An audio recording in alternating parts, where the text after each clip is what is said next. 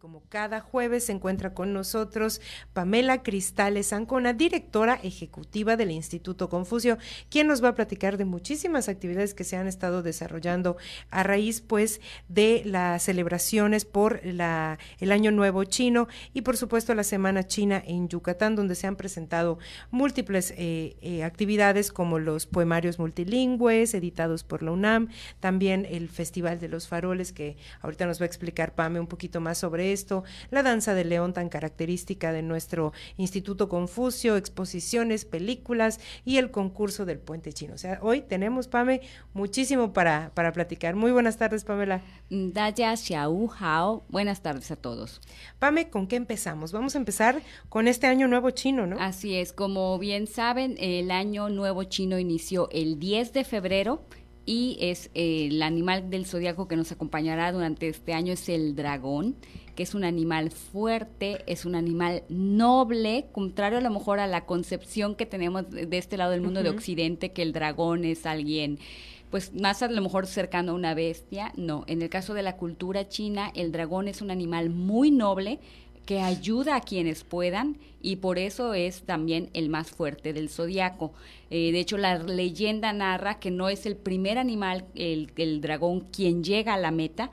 ¿Por qué? Porque se distrajo viendo cómo ayudar exactamente a los otros animales del zodiaco y bueno, al final no, no logra llegar a la primera posición, pero es este carácter, que es algo creo que vale la pena rescatar, ahora hablando de cultura, de la diferencia que tenemos nosotros en el occidente, de este lado del mundo del dragón, y cómo se ve realmente el dragón en la cultura china, ¿no? Un ser, sí, fuerte, mitológico, el más eh, fuerte de todos los del zodiaco, pero con un carácter muy noble y de amistad.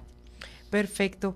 Eh, cuéntanos, ¿qué es esto del Festival de los Faroles? Ahorita fuera de, de, de, la transmisión estaba, me estabas comentando que este Festival de los Faroles se da después de todas estas celebraciones del Año Nuevo de China. Claro, bueno, inició el 10 de febrero, pero como ya habíamos alguna vez platicado, son varias costumbres. Ese día es la gran noche, que se, el, la, la, víspera del Año Nuevo sería entonces el viernes 9 de febrero, que cena la familia junta para poder recibir el Año Nuevo. Y durante 15 días se llevan a cabo diferentes, eh, podemos llamarle costumbres, que hay un día especial en el que la hija casada, que ahí se acostumbra que va a vivir con el marido a la casa de los padres del esposo en algunos lugares, pues regresa a casa, ¿no? Como que cada día del Festival de Año Nuevo hay una costumbre. En este caso hay día en el que la, hija casada regresa a ver a sus padres, a su propia casa, otro día en el que los padres visitan a la hija, otro día en el que convives con los con los tíos, con los primos y otro día para ver a los amigos. Bueno, el Festival de los Faroles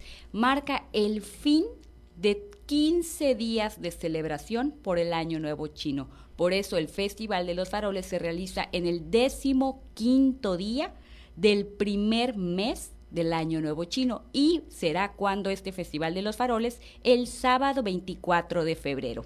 ¿Qué es lo que normalmente se acostumbra? Bueno, todo está decorado, sobre todo en las ciudades y en las villas, las calles principales, donde hay muchos restaurantes, donde hay vida eh, para convivir en, en, las tardes y en las noches. Está todo decorado, obviamente, de faroles, por eso se llama el Festival de los Faroles, y en algunos lugares se acostumbran juegos tradicionales como es colgar hilos o ramitas y tener ahí las adivinanzas en hilos rojos. Entonces es ir adivinando, es un concurso o es un juego especialmente para niños para que adivinen las adivinanzas que se van colgando y esa es como que la, la fiesta tradicional que marca el fin, ahora sí, de todas las celebraciones de 15 días de festejo por la llegada del Año Nuevo Chino. Y ya oficialmente inician pues el año 2024. Así es, ya inicia ahora sí hasta con trabajo, ¿no? Porque hay que, hay que recordar que en este caso la cultura china sí las escuelas, por ejemplo, tienen un mes y medio de vacaciones. Ellos no regresan hasta que terminan todas las festividades del Año Nuevo Chino. Por eso también se llama la mayor migración del mundo. ¿Por qué?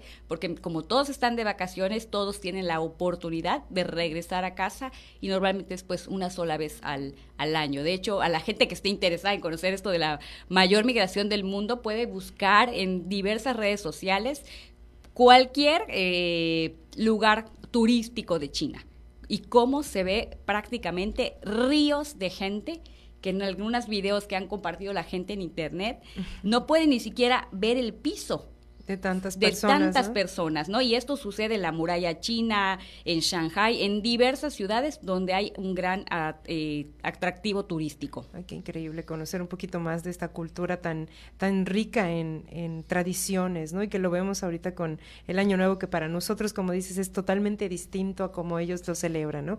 Y aprender un poquito más siempre es, siempre es enriquecedor para pues nuestra formación personal y, y en, lo- en cuanto a los que estamos estudiando chino, los que estudian chino, pues es académicamente, ¿no?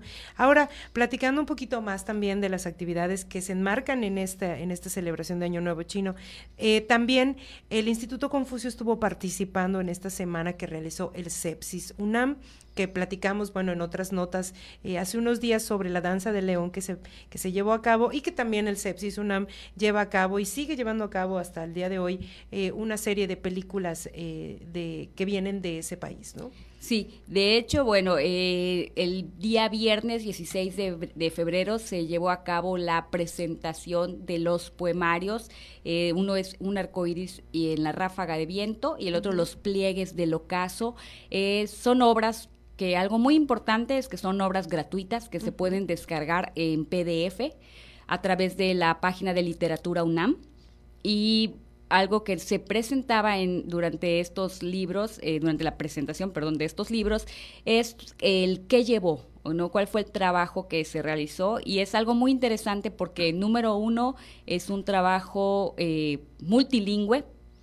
¿Por qué multilingüe? Porque eh, las, son siete poetas mexicanas y siete poetas chinas. La característica es de no solo son mujeres, sino además pertenecen a algún grupo étnico o en este caso eh, algún, eh, algún grupo indígena en el caso de México. Y cuál es lo interesante que bueno, en este poemario se encuentra en el caso de los que son grupo étnico de, por ejemplo, de aquí, de la de Maya peninsular, el poema está disponible en la lengua original, que, que sería maya, después cuenta con una traducción al español y además otra al chino.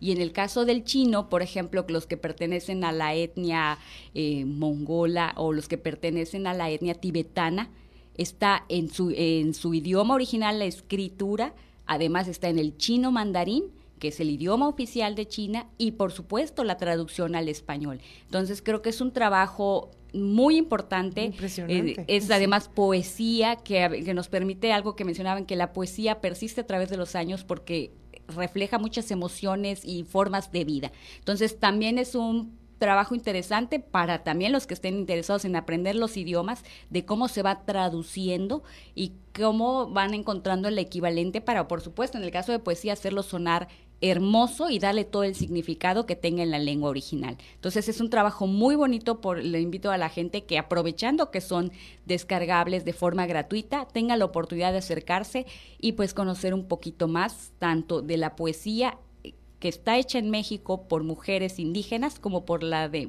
eh, la que está en chino uh -huh. por poetas también de grupos étnicos. Que esto lo presentó también hace unos días el Sepsis UNAM en coordinación con el, con, instituto. con el Instituto Confucio, que estuvimos eh, cubriendo la nota justamente esa tarde. Fue el viernes en viernes la tarde, Viernes 16 de febrero, sí. Que también eh, comentábamos eh, que esto va unado con estas danzas del león que, que presentó el, el, Instituto Confucio en el Parque de la Plancha. Así es. Aparte de las, las, las cintas que se están proyectando en el Sepsis UNAM, ¿no? Claro, además de esto, pues el lunes ya for, hicieron como la inauguración formal de su semana uh -huh. y fue a partir de la danza de león, porque algo que a veces sucede, y creo que esto nos pasa a muchos, ¿no? Escuchamos del sepsis, tenemos la referencia de que está cerca, porque en el mundo académico, de cultura, tienes la referencia, pero no sabes dónde se ubica exactamente. Entonces, lo que hicimos fue iniciar con la danza de león en la plancha, lo que agradecemos la participación de mucha gente, y a, eh, con una pequeña caminata, llegar que está realmente a una esquina sí. y ahí aprovechar que había gente para darles a conocer que también está la exposición fotográfica de dos países y un camino, tres siglos de relaciones entre China y Yucatán para conocer la historia de los chinos en Yucatán y por supuesto dar inicio al ciclo de cine que el día de mañana viernes va a finalizar, sí, por lo tanto hoy jueves todavía tienen la oportunidad a las 5 de la tarde de participar en esta de la en una cinta que el día de hoy estoy buscando aquí cuál es la del 22, se llama Cordón umbilical y fue producida en China en 2022 y el día de mañana, viernes 23 de febrero, va a estar Regresar a los días del sur y también es una producción china de 2020 que pueden ver de forma gratuita, muy ameno, tienen un muy bonito espacio y también son aprovechar tanto visitar la exposición como por supuesto disfrutar de estas cintas que se encuentran en idioma original con traducción al español, que, eh, hablando un poquito de esta de este esta exposición que platicas, destacar que es de la fototeca Pedro Guerra de, de nuestra universidad y que es un trabajo muy significativo para la cultura china y que podemos encontrar también en el sepsis, ¿verdad? Así es, esta eh, son, habla de las cuatro migraciones de chinos aquí en Yucatán por supuesto, es de una forma más amena a través de las fotos del archivo de la fototeca Pedro Guerra y es un trabajo de investigación del doctor Luis Alfonso Ramírez Carrillo. Pues está, este está todavía disponible para todos aquellos que nos están escuchando y pues ya saben dónde está el sepsis y si no, está cerquita del Parque de la, plancha, y podemos ir a visitarlo de manera gratuita. De manera podemos dar nuestra vuelta por ahí. Hasta el día viernes primero de marzo. el, ciclo de cine sí finaliza mañana viernes 23 de febrero, pero la exposición estará todavía disponible hasta el viernes primero de marzo. Perfecto. Eh, Pame, no te vamos a dejar ir sin que nos platiques eh, rápidamente sobre esta convocatoria de Puente Chino 2024, que siempre, siempre estamos muy al pendiente de lo que se genera, porque hay muchísimo talento y muchísimos chicos que siempre, bueno, de la universidad, que siempre resultan eh, de, de, una u otra manera ganadores en, este, en esta convocatoria? Claro, pues Puente Chino es un concurso que se hace a nivel mundial para celebrar el dominio, el aprendizaje del chino mandarín por a través de los extranjeros, ¿no? O que realizan los extranjeros a través de institutos Confucio y otras instituciones. En este caso, este 2024, la el Instituto Confucio de la Universidad de Guadalajara será responsable de organizar la final nacional para Puente Chino de Bachillerato y el Instituto Confucio de la UNAM va a ser responsable de organizar la de universitarios, pero es un proceso, esto será en mayo y en junio, es un proceso eh, que el Instituto Confucio de la UADI ha visto que, que podemos apoyar a los chicos que tienen el talento y el nivel de chino a través de una capacitación. Por eso desde hace ya varios años hacemos una pequeña convocatoria local, invitamos a nuestros alumnos a que se inscriban y hacemos una pequeña eliminatoria local y obviamente se les da un pequeña, una pequeña capacitación y los que resultan ganadores se siguen capacitando con nosotros hasta que llega la competencia nacional, que como mencionas nos ha dado excelentes resultados. El 2023 fue primer lugar eh, el, nuestro alumno de bachillerato y primer lugar nacional nuestra alumna de a nivel universitario.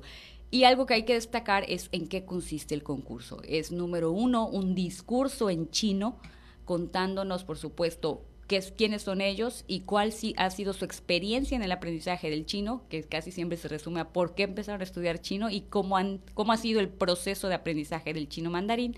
Otra etapa que es presentar un talento artístico, puede ser una danza, un canto, tocar algún instrumento tradicional o interpretar a lo mejor con algún instrumento occidental una pieza musical china. Y dentro de los muchos otros talentos que pueden tener nuestros alumnos y finalmente una de preguntas y respuestas sobre cultura china. Perfecto.